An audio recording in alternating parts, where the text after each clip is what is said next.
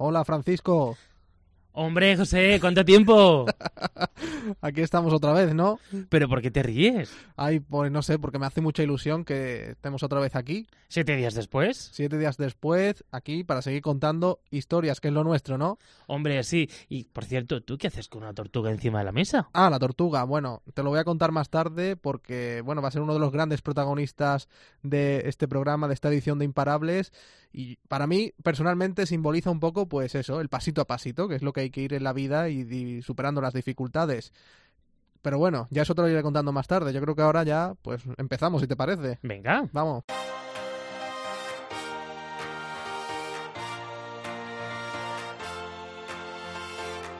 José Melero y Fran Simón. Imparables. Cope, estar informado.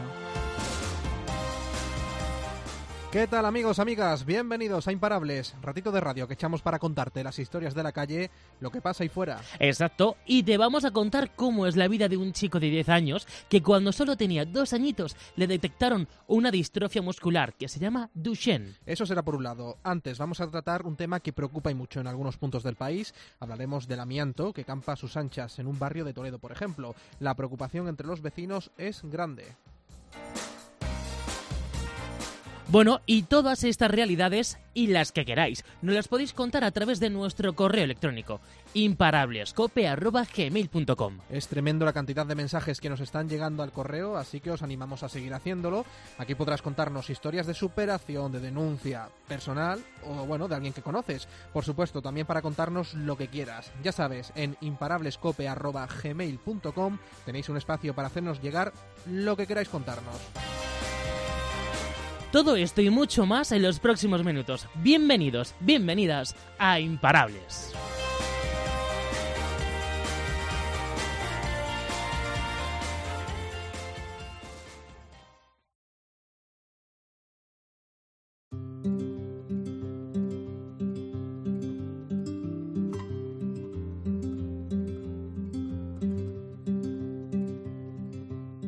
José Melero y Fran Simón. Imparables. Cope, estar informado.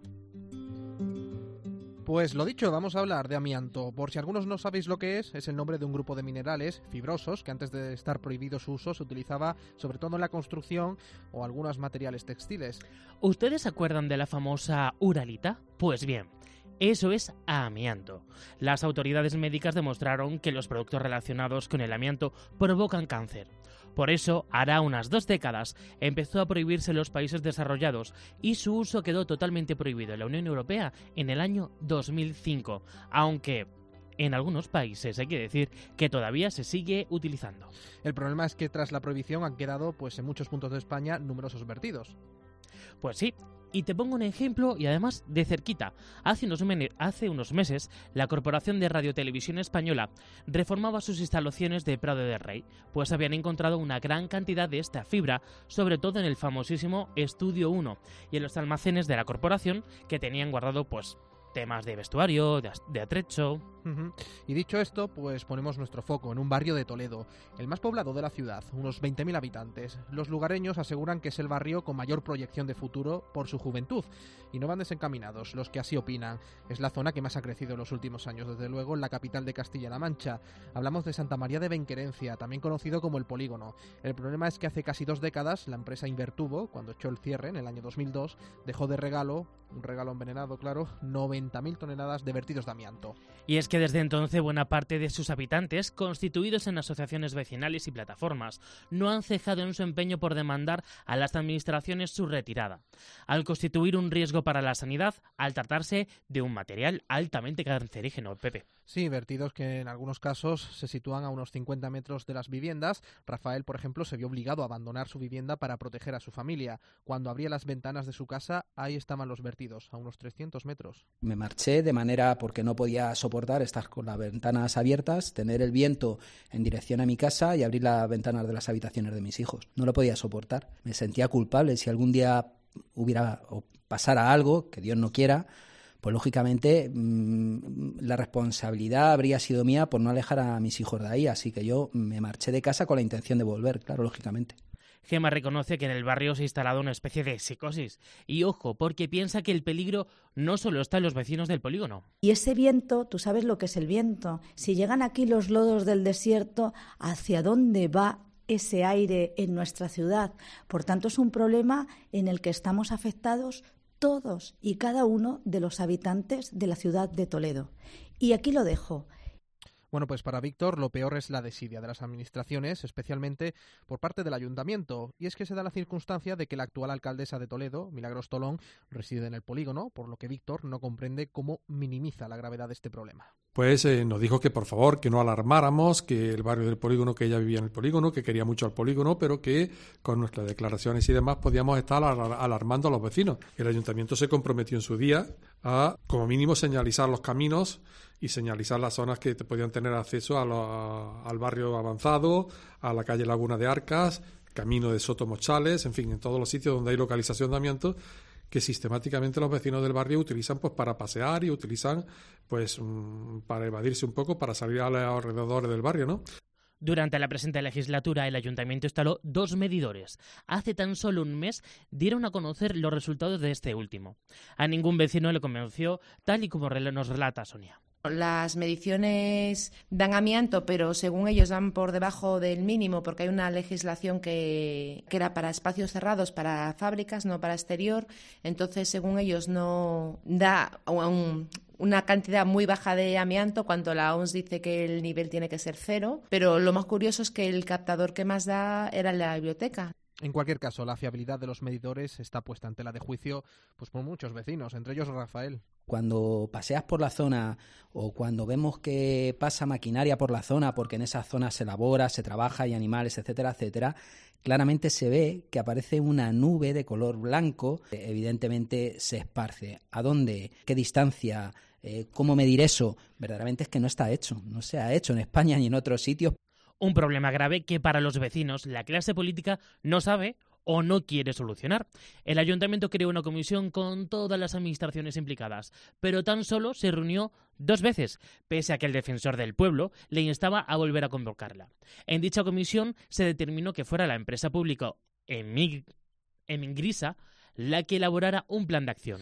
En un documento, la empresa recomendaba su retirada, aunque finalmente se optó por el sellado de las parcelas, medida que no convence a Víctor. Hasta ahora tan solo se ha sellado en torno al 20% de las 90.000 toneladas. La mayor parte de los vertidos están en el cauce del arroyo y sellar allí pues es muy complicado. Aquí surge una cuestión, que es que la Confederación Hidrográfica del Tajo desde el primer momento dijo que el amianto estaba en el arroyo como consecuencia de la acción de los vecinos, de los agricultores que labrando se lo habían echado al arroyo, que es algo, es una falacia, es una tontería supina, pero sin embargo a eso se agarraron y en ese tema estamos, ¿no? Y que este tema esté judicializado, pues eh, para nosotros no nos sirve. La lucha contra el amianto es como una contrarreloj, al poder generar grandes perjuicios para la salud. La enfermedad derivada del amianto es el mesotelioma, cáncer de pulmón para entendernos. Sí, es una sentencia de muerte, porque rara vez el paciente supera los dos años de supervivencia. La Asociación de Vecinos El Tajo y la plataforma Mi Barrio Sin Amianto, bueno, dieron a conocer varios informes médicos que revelaban que al menos tres vecinos del barrio fallecieron por esta patología. Gema teme que en los próximos años, ojo, haya un repunte de casos. Tú piensas que esta enfermedad, el mesotelioma, es una enfermedad latente que puede tardar en manifestarse entre 25 y 40 años. Por lo tanto, no sabemos qué es lo que va a ocurrir, porque nuestro amianto el amianto que tenemos ahí es joven. Entonces, pues si le seguimos teniendo ahí, por, posiblemente tengamos ese problema. Ante este futuro negro que vaticinan, los vecinos demandan a las administraciones que tomen medidas de precaución o chequeos. Esto nos cuenta Gema al respecto. Y nosotros, a día de hoy, estamos 24 horas del día sin ningún tipo de protección que tendríamos que tener un EPI para poder vivir aquí y sin embargo no tienen, vamos, ni por asomo contemplado ningún tipo de chequeo ni seguimiento médico. Y por eso nosotros también es algo de lo que reivindicamos. Tendrían que hacernos chequeos, sobre todo a toda la población del barrio, al, al menos a nosotros y a la gente que se acerca aquí diariamente. Y ya de cara al futuro, división, como suele ocurrir en estos casos. Los vecinos se dividen entre el optimismo y la frustración. Entre los primeros está Gema y Rafael, que creen que serán los tribunales europeos los que vayan a obligar a la clase política a retirar el material tóxico antes o temprano. Más negativa es Sonia, que opina que por cada pasito que se da hacia adelante, se dan tres hacia atrás. Por lo menos que haya un compromiso cierto de que de una vez por todas se pone fin a, a un problema que este barrio nunca tenía que haber sufrido y me temo que dentro de cinco años estará resuelto. No sé si por la vía que tomen ellos de forma voluntaria y se den cuenta o porque haya una fuerza mayor, que puede ser la justicia, que les demande una solución, aunque ellos no la vean. A veces las declaraciones que dan desde la Administración sí que nos dejan un poco chafados porque es como dar un paso para adelante y tres para atrás. Bueno, pues testimonio más que interesante. ¿Tú estarías preocupado? Pues la verdad que estaría bastante preocupado, ¿eh? Bueno, en cualquier caso, vamos a profundizar un poco más en algunas de esas afirmaciones que han realizado los vecinos, al menos algunos de los aspectos que nos ha parecido más llamativos. Para ello saludo ya a Josep Darrés, médico de familia, neumólogo y miembro del Colegio de Médicos de Barcelona. Doctor, muy buenas. Hola, buenos días. ¿Es cierto, doctor, que las 90.000 toneladas de amianto que hay acumuladas en el polígono puede poner en jaque a toda una ciudad? Eh, sí, el, amianto, luego no sé si entraremos más en materia, es un mineral que es, cancerígeno para, los, para todos los mamíferos, eh, incluido como es natural para los seres humanos, y el problema que tiene es que no hay un dintel mínimo de seguridad, con poco amianto que te penetre las vías respiratorias, porque entra siempre por las vías respiratorias al cuerpo al cabo de un tiempo que se llama de latencia, puede aparecer un el problema de, específico este de, que de, su, efecto cancerígeno, cosa que por otro lado ya es súper conocida y reconocida desde 1977. Pero, doctor, eh, ¿se podría decir que los vertidos de amianto de Toledo son los mayores que existen en toda Europa? No, eso no te lo sabría decir. No creo que te lo pueda decir ni, ni yo, ni los de Toledo, ni nadie. Esto, cuantificar vertidos eh, es, muy, es muy difícil. Sí, doctor. Eh, la polémica sobre lo que hacer para dar una solución definitiva al problema es muy recurrente aquí en Toledo. ¿Usted cómo lo haría? Bueno, el tema, el tema del desamiantado es un, es un tema que el Estado español tendría que tomárselo muy en serio, cosa que formalmente lo dicen, pero realmente no lo hacen. Mm. Entonces, eh, ¿qué solución habría que hacer? Hay que desamiantar, desamiantar en condiciones, no hacerlo ver. La mm, solución ideal, que no sé, que yo creo que aquí no es el caso, sería llevárselo todo fuera. Mm. En este caso lo veo muy complicado porque tuve ocasión de venir aquí a, Toledo a verlo personalmente y realmente la extensión y la cantidad es exagerada. Entonces, yo creo que aquí como mala solución, pero solución al fin y al cabo sería eh, aislarlo, aislarlo pero en condiciones, no poniendo pegotes aquí, pegotes allá, sino haciendo un, un estudio muy, muy en profundidad y muy en serio de aislar de momento el, eh, la contaminación. Para que haya consecuencias para la salud por la exposición continua a este material tóxico, eh, ¿tiene que pasar mucho tiempo, doctor, o, no necesariamente? Mira, eso pasa igual que con el tabaco, porque tú hayas fumado un cigarrillo, no es previsible que tú eh, te aparezca un cáncer de pulmón todos los cancerígenos tienen un efecto dosis-respuesta, todos estos cancerígenos. Lo que pasa que la dosis-respuesta es individual. O sea, con poca cantidad una persona puede afectarle y otra muchísima cantidad no le afecta. Se puede, eh, la contaminación existe, es real, eh, hay un efecto dosis-respuesta. Ahora, por, por una pequeña dosis, el problema está en que cuando tú vives al lado, los años van pasando y entonces, aunque la, la contaminación sea pequeña, si llevas 10, 15, 20 años asimilándola, es cuando puede aparecer.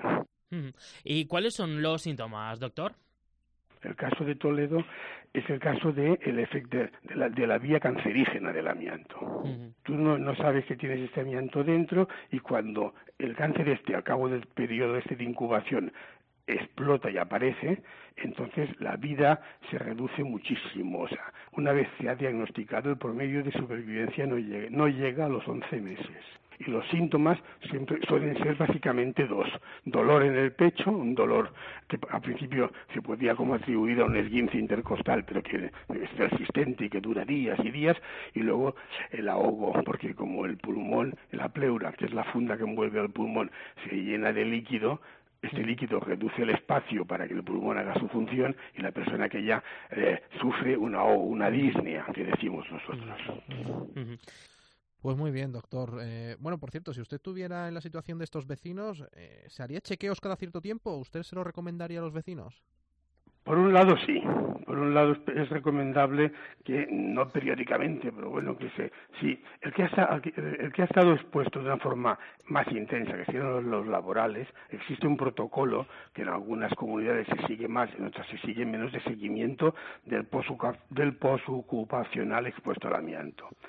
En el tema que hablamos ahora, que concreto de unos vecinos de toda la población, eh, yo creo que la relación calidad-precio, en este caso el coste-beneficio, no sería, no sería muy ventajoso. O sea, en principio, y luego, y luego está el aspecto también eh, psicológico de la, eh, de, bueno, de tomarse el susto, tomarse la responsabilidad de que tengo que irme a mirar continuamente para una posibilidad. Yo creo que no, que el, chequeo sistemático a toda la población no estaría justificado. Pues ahí queda eso, doctor Josep Terrés. Gracias por atendernos a Imparables. Seguimos hablando y porque me da a mí que esto va para largo. Pues muy bien, venga, buenos días y cuando, cuando queráis.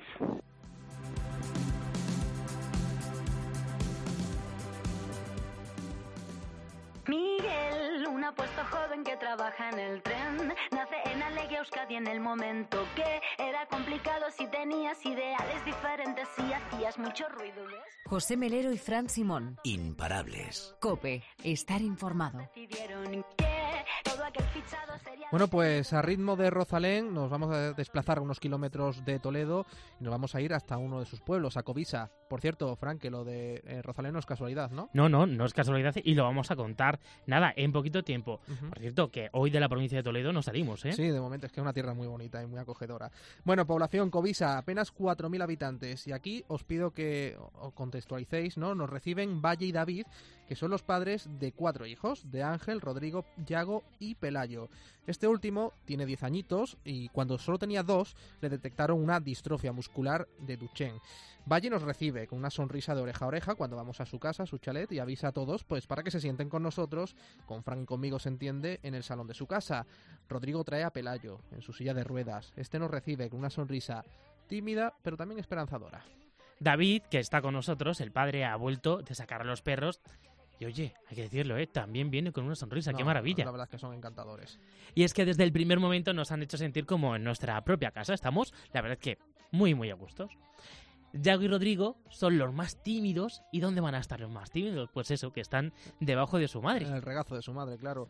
Pelayo, pues como decimos, nos mira con atención, viendo cómo hemos sacado, bueno, todo el material que hemos tenido que llevar a su casa, los micrófonos, el equipo, para poder grabar desde allí y hablar con toda la familia de la vida de Pelayo. Eso sí, no se le borra nunca la sonrisa tímida y un poco picarona del rostro, un poco traviesa. Valle y David, ¿cómo fue el momento entonces eh, en el que diagnosticaron a Pelayo esta enfermedad? ¿Recordáis un poco aquel día? Es un día que no se me va a olvidar nunca, créeme. Es un día muy malo. Fue además hace, hace ahora. Eh, Pelayo tiene 10 años, pues hace 8 años que por esta fecha me dieron el, el, diagnóstico y es uno de los peores momentos de mi vida. Piensas que el mundo se te cae, no conoces nada de lo que te están diciendo. Cuando te dicen que tu hijo tiene Duchenne, dices, Dios mío, ¿y esto qué es? Es una, una enfermedad que cuando te empiezan a decir el avance de la enfermedad, mm, se te cae el mundo encima. Y, claro, o sea, piensas todos los objetivos que nos solemos poner todos los padres en la vida con nuestros hijos, o sea, todo se desmorona, tienes que empezar de cero, te entra el miedo, pánico, porque no sabes cómo actuar, no sabes a quién dirigirte y fue un día muy duro. Lo que pasa que David, no te puedes hundir, no os podéis hundir, porque ante todo hay que sacar un hijo adelante.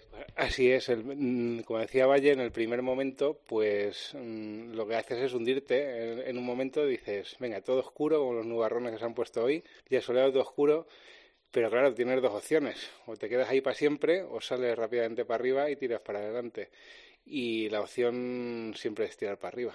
Así que sales a la luz y, aprendes mucho y de lo negativo pues al final sacas muchas cosas positivas. ¿eh? Y al final pues aprendes a valorar la vida de otra manera, pequeñas cositas, el, simplemente este ratito en casa, pues todo eso es lo que más valor tiene del mundo.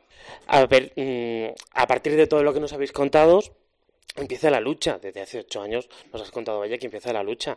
Eh, trabajar duro con Pelayo, supongo, cuesta. Sí, claro, cuesta mucho porque como le dices tú a un niño que, que tiene una enfermedad que le va a imposibilitar hacer una, o sea, le va, no le va a permitir hacer lo mismo que hacen los hermanos y aparte de eso eh, es un niño de hospital, como yo digo, porque lleva ocho años metido en rehabilitación en parapléjicos, que siga mucho tiempo más, y claro, con visitas continuas a hospitales. Entonces, eso es difícil. Pero bueno, también es cierto que Pelayo es un guerrero nato, como yo le llamo, es un guerrero, y no pone mucha, no pone resistencia. Él se deja hacer y trabaja duro porque quiere hacer dentro de sus posibilidades quiere hacer todo lo que pueda. Entonces es fácil, es fácil trabajar con él. ¿Cuáles son las principales ayudas que necesita en el día a día? ¿Cómo es un día a día de Pelayo? Pues el día a día de Pelayo es según se levanta hay que hacerle unos, se le, hay que empezarle a estirar un poco las piernas y, bueno en general todo el cuerpo para que vaya calentando porque si se levanta de primeras le empiezan las contracturas y, se queja mucho. Luego normalmente va parapléjicos, lleva va dos días en semana y allí pues nada trabajar mucho con la fisio, está un par de horitas allí trabajando caminando con unos aparatos que lleva que se llaman caliper desde que le operaron. Y bueno, pues ahí va. Antes hacía hipoterapia, ahora tampoco puede porque, bueno, pues ahora se contractura más, le provoca más. No, no le viene bien a él ahora mismo. Y también con piscina, que aunque estamos ahí ahora en un poquito de paréntesis, de paréntesis con ese tema, pero hace un poquito de todo. Porque hay que tenerle, hay que trabajar mucho con él, todo el tema de musculatura para que no pierda fuerza o, y así se ralentice la enfermedad, porque como no hay ninguna cura. Estamos hablando con Valle y con David, que son los papás de Pelayo, y ahora vamos a hablar con Pelayo. Pelayo, ¿cómo está siendo tu día a día? ¿Está siendo duro? Cuéntame, cuéntame. ¿Quieras? Lo que tú quieras. Lo que haces. Lo que tú quieras. ¿Para ti es difícil? Mm, no, para mí no. ¿Estás acostumbrado? Sí. Sí, por ejemplo, Pelayo es un chico que tiene muchísimas inquietudes, eh, sobre todo en el ámbito del deporte. Pelayo, ¿a ti el deporte, de dónde te viene esa pasión que tienes por el deporte? ¿De tu familia o porque lo ves por televisión? ¿No seas por mi familia, a mí. ¿Qué es lo que hacías antes que has, que has dejado de, ah, ya no puedes hacer? El deporte. Sí. ¿Qué es lo que practicabas que te gustaba mucho? Que tuviste que dejar de hacer. Fútbol. ¿Y qué más? También corre. ¿Y qué más? Y baloncesto ¿Y qué más? Y... lo que hacen tus hermanos? ¿Qué ahora antes hacías con tus hermanos? ¿Kung Fu? Ah, Kung Fu. Hacía Kung Fu. Lo que sí me ha dicho tu madre, Pelayo, es que tienes tú también tus momentos un poco de bajón, ¿no? De un poquito eh, tristones, pero tú ya, como ha dicho tu madre, eres un gran luchador, un luchador nato, que para ti cada día es una competición y tú sales adelante, ¿verdad? Sí, yo sé. Bueno, Pelayo está un poquito cortado. A ver, que estamos aquí entre amigos, hombre. Tú por eso no te preocupes. Pelayo, ahora que estás mm, con nosotros, ¿qué es lo que quieres o qué es lo que te apetece hacer mañana? Mañana lo que más me gustaría hacer sería, pues, por la mañana, el desayuno tomar mi jabón de short. me gustaría. Me gusta comer. Te, gusta comer, ¿no? ¿Cuál es, a ver, Pelayo, ¿cuál es tu plato favorito? Las aceitunas. ¿Te gustan las aceitunas? Bueno, estamos en un sitio donde hay muchos olivos. ¿Vas a cogerlas? No. Lo que sí sabemos también es que, bueno, Valle y David habéis tenido, entre comillas, la suerte de que no estáis solos. Eh, también tenéis tres hijos, tres hijos que además ayudan mucho, ¿no? A, a Pelayo en su día a día. David, ¿cómo es ese día a día con los hermanos? ¿Cómo es la relación entre los hermanos?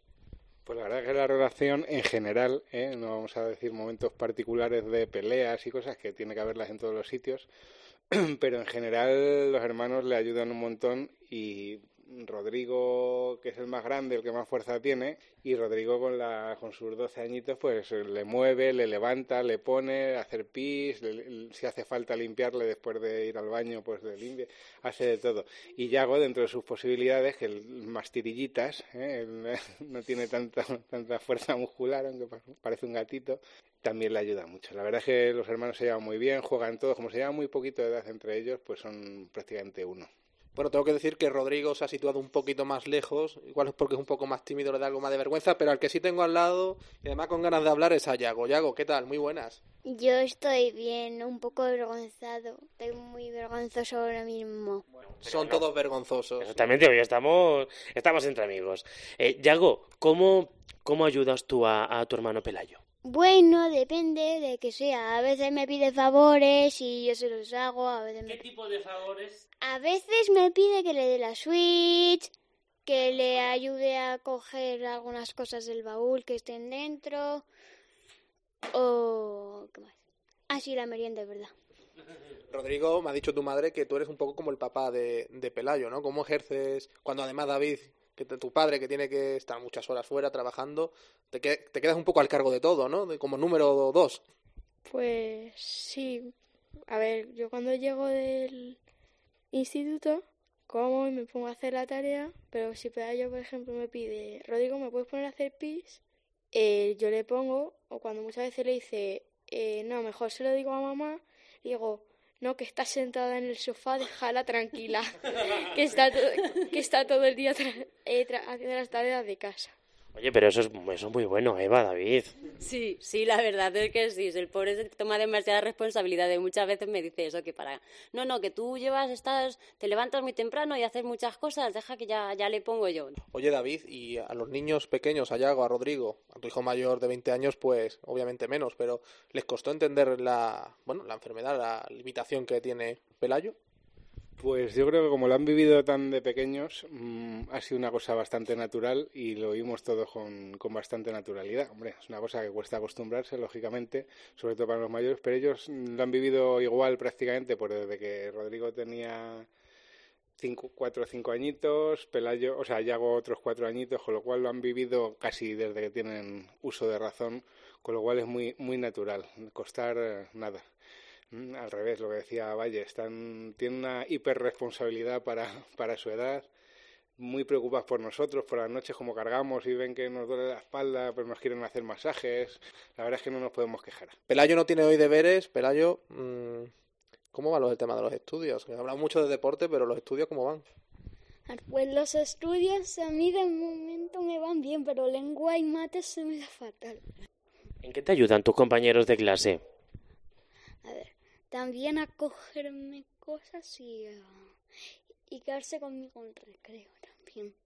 El colegio os trata bien, pero a nivel de instituciones, a nivel de, de administración pública, ¿recibís algún tipo de ayuda o tenéis alguna facilidad? A nivel de instituciones, ayuda por facilidad por, por enfermedad. Mm, pues yo creo que la única ayuda que nosotros recibimos ahora mismo es la de, bueno, la ayuda de dependencia, por supuesto, que recibe Pelayo todos los meses y, la única ayuda que tenemos es la de por hijo, ayuda por hijo a cargo, porque al ser familia numerosa, como también depende de renta, pues ahí no, esa no la podemos percibir pero bueno, sí que recibe una ayuda por, por hijo a cargo, pero nada más. Sabéis que la investigación es todo porque es el, la esperanza que tenemos. Sí que es verdad que las investigaciones tienen una velocidad que es muy lenta, ¿eh? estamos hablando de, pues, de décadas para desarrollar un fármaco, una terapia que sea aplicable y que tenga resultados y la enfermedad corre más a una velocidad distinta, ¿no? en este caso más lenta. Pelayo, a mí el tema del deporte se me ha quedado un poco cojo, ¿no? Eh, porque yo sé que tú eres un, como digo, deportista nato, que además has planteado muchos retos, ¿no? Para SEM precisamente de Talavera, eh, correr 400 metros, ¿no? Te propusiste y tengo entendido que lo conseguiste. ¿Cómo, ¿Cómo fue esa preparación? ¿Eso para ti fue una proeza? ¿Cómo lo conseguiste? La alegría para mí fue muy grande y para mis padres aún más. pues mi mamá terminó llorando mucho. Sí, fue, tuvo ahí uno, la verdad es que estuvo un, un mesecito trabajando mucho con la fisio para poder, para poder hacerlo, claro. Y bueno, mm, yo pensaba, yo no las tenía todas conmigo, porque el año anterior la había hecho en silla Y ese año dijo que, que, quería correr y corrió, sí, sí. De hecho, ya con la entrada a meta me acuerdo perfectamente. Ya no podía el pobrecito y entró llorando, ¿verdad? Pero, pero fue muy emocionante. Valle, lo reconocido, se emocionó, incluso lloró David. Eh, idem, ¿no? No, yo procuro no llorar jamás. Todavía no se conoce lágrima en mi ojo. Es cierto, es cierto, ¿eh? Es cierto. Oye, pero es que luego también, ¿no? Eh, intentó andar, luego hubo un parón, luego volvió a conseguirlo. Es decir, hay momentos de altibajo, ¿no? Supongo. Sí, sí, sí. Eh, Pelayo mm, ya dejó, bueno, el año pasado, 17 de julio de- del año pasado, no se me va a olvidar tampoco, de un día para otro dejó de caminar, mm, pero radical. Él caminaba mucho, claro, eh, caminaba muchísimo de puntillas hasta que ya las piernas un día no le aguantaron y el 17 de julio del año pasado dejó de caminar. Entonces estuvieron viéndole tanto los médicos de aquí como, como en Valencia, que también le llevan en el hospital La Fe, el doctor Vilcher, y, dijeron que era, vamos, había, tenían que haberle operado antes, pero como caminaba, pues eh, ya no había opción, ya era operar sí o sí de hacerle una, una tenotomía del tendón de Aquiles. Y, y bueno, le operaron, estuvo cuatro meses sin caminar en silla, le operaron un 28 de septiembre y a los 20 días, con escayolas y todo, consiguió, bueno, consiguió ponerse de pie mm, a los 15 días, pero a los 20, con escayolas y todo, caminaba en parapléjicos en las, para- en las paralelas, ¿verdad? Y ese, pues, otro día de lloro, porque, claro, es que con este niño es emocionarse día a día. ¿Tu sueño sigue siendo ser piloto de coches? Ahora, ¿Ahora qué quieres ser? ahora sí se puede ser, me gustaría ser astrólogo a mí. Astrólogo. Astrólogo. Es un cajón de sorpresas, ¿eh, Pelayo? Bueno, y con temas de tratamiento nos habéis contado que está yendo dos días por semana a parapléjico, pero ¿alguna medicación en especial, David? Pues sí, ahora mismo está tomando una medicación que estaba en fase experimental. Yo creo que ya la ha aprobado la Agencia Europea del Medicamento. Y bueno, la cajita la tomamos, eh, sí, se llama talureno eh, y es, mm, no se sabe la ciencia cierta si tendrá efecto positivo en, el, en él. Se cree que sí, eh, por eso la está tomando. La empezó a tomar por uso compasivo, que se llama, que era por si, por si cuando estaba en fase de investigación, por si tenía efectos beneficiosos, pues la empezaron a dar y sigue tomándola. La verdad es que no sabemos si no lo hubiera tomado, si hubiera ido más lento, más rápido, cómo habría evolucionado la enfermedad, con lo cual no, no tengo, solo tenemos la estadística de, lo, de la evolución de la enfermedad en la población que no tomaba la, que no tomaba la medicación. Ahora tenemos esperanza, pues ya están saliendo un estudio con microdistrofina que está ya en- se ha ensayado en Estados Unidos y ha tenido resultados muy beneficiosos y estamos como locos para que desarrollen con más pacientes ese estudio en Estados Unidos, lo puedan traer a Europa y, y podamos ensayarlo aquí, porque eso parece que ser que está eh, los cuatro pacientes que lo han ensayado ha tenido buenos resultados, con lo cual es una esperanza muy muy grande. ¿eh? Eh, os pregunto a Valle y a, y a David, eh, en a corto medio plazo, ¿el futuro de Pelayo cuál es? Pues sí, a corto medio plazo, pues seguir trabajando en el día a día, disfrutarlo en el día a día y, nada, pues lo que decimos, pues mira, ahora en diciembre tenemos que ir a Valencia a ver al doctor Vilchez, que vean la evolución, le preguntaremos el estado de estos avances que os comentaba y a seguir buscando, haciendo eventos para recaudar fondos, para que la investigación vaya rápido y ese es el, ese es el objetivo siempre, ¿no? A corto, a medio y a largo, hasta que, hasta que acabe la, la carrera. Sí, sí, eso sobre todo, porque además el tiempo es que es algo que no que Duchen no nos da tregua, entonces no, no hay tiempo. Lo que sea tiene que venir, tenemos que conseguir que venga rápido porque esto avanza demasiado deprisa y, y no, no queremos ver deterioro ninguno. Bueno, yo le voy a pedir a los papás que, si quieren, desde los micrófonos de la cadena COPE, pueden decir lo que quiera. Ese es vuestro momento. Pues nada, simplemente que mm, rogar a todo el mundo el apoyo. Hay muchos canales. La página web de Duchen Parent Project es duchen-spain.org y ahí hay un montón de medios de apoyo a través de, de compra de merchandising, de donaciones, como, como sea, porque, como decimos, es el, es el futuro. Y como cuestión del día a día, pues nada, que no miremos mucho el futuro, que es mejor mirar ahora mismo, que, que se pasa rápido, y el futuro, quién sabe, quién sabe dónde está. Así. Muchísimas gracias a los dos. Gracias por estar en Imparables en cope.es. Y que sois imparables y que Pelayo hay que seguir para adelante como lo estás haciendo y ¿qué te voy a decir? Que sigas así y los hermanos que sigan cuidando. A ver, Yago quiere algo, Yago. Eh, habías dicho que como no sé qué, que vamos a terminar pronto, le quería decir a todos los niños duchen eh, que se sigan esforzando hasta que encuentren una cura. Todo lo que no se atiende, tarde o temprano, reaparece. La verdad es que gracias, Yago, por esas palabras, por ese mensaje tan, tan positivo a José y a mí nos has dejado sin, sin palabras. Bueno, y también hay que recordar que, y ya sabemos, eh, Rosalén es la artista favorita de Yago y por eso, pues, de Pelayo, perdón, y por eso se lo dedicamos a él, Pelayo, un abrazo muy fuerte. Ah, y decir también que Yago, el hermano de Pelayo, nos ha regalado su tortuga en 3D y yo creo que, pues, lo que Que comentábamos al principio, ¿no? lo ha hecho él, ¿eh? Sí, La efectivamente. tortuga está hecha por él. expresamente y nos la ha hecho a nosotros, que simboliza, como decimos, la tortuga, el pasito a pasito y el trabajo que tiene que hacer cada día Pelayo para superarse a sí mismo, que por cierto le tenemos grabado en vídeo de cómo, eh, porque también hemos sido testigos, cómo le colocan todos los aparatos para que pueda hacer sus ejercicios de rehabilitación y andar y lo tenemos grabado en cope.es eh, una vez entran en el programa Imparables. Y con esto pues nos vamos a ir yendo, ¿no, Fran? Pues sí, la verdad que, mira, oye, ¿qué te parece si cogemos la, la tortuga como mascota? Es la mascota del programa. eso, Pues sí, eh, el venga, pasito ¿no? a pasito, a mí me ha gustado Venga, mucho nos eso. quedamos con la tortuga. Cuando ríes se ilumina todo el techo, ya duermo tranquila, siento tanta calma dentro.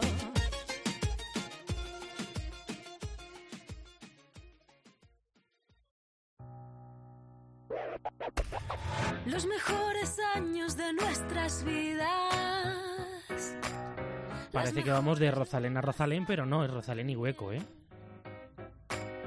Tus manos traviesas nunca se olvidan. Gracias DJ Fran por este apunte musical tan interesante. Con esta historia, como decimos, acabamos esta edición de Imparables. Gracias por estar al otro lado. El siguiente héroe caído. Y como dijo el escritor Robertson Davis, la gente extraordinaria sobrevive bajo las circunstancias más terribles. Anda, ahí queda eso que hago aquí, mirando al cielo, a 10.000 kilómetros de tus besos, besando banderas, abriendo fuego. Pues aquí estaremos, Fran Simón y un servidor, José Melero, para lo que queráis. Recordad, sois imparables. A 10.000 kilómetros de tus besos, besando banderas, abriendo fuego, cavando trincheras y techo de menos.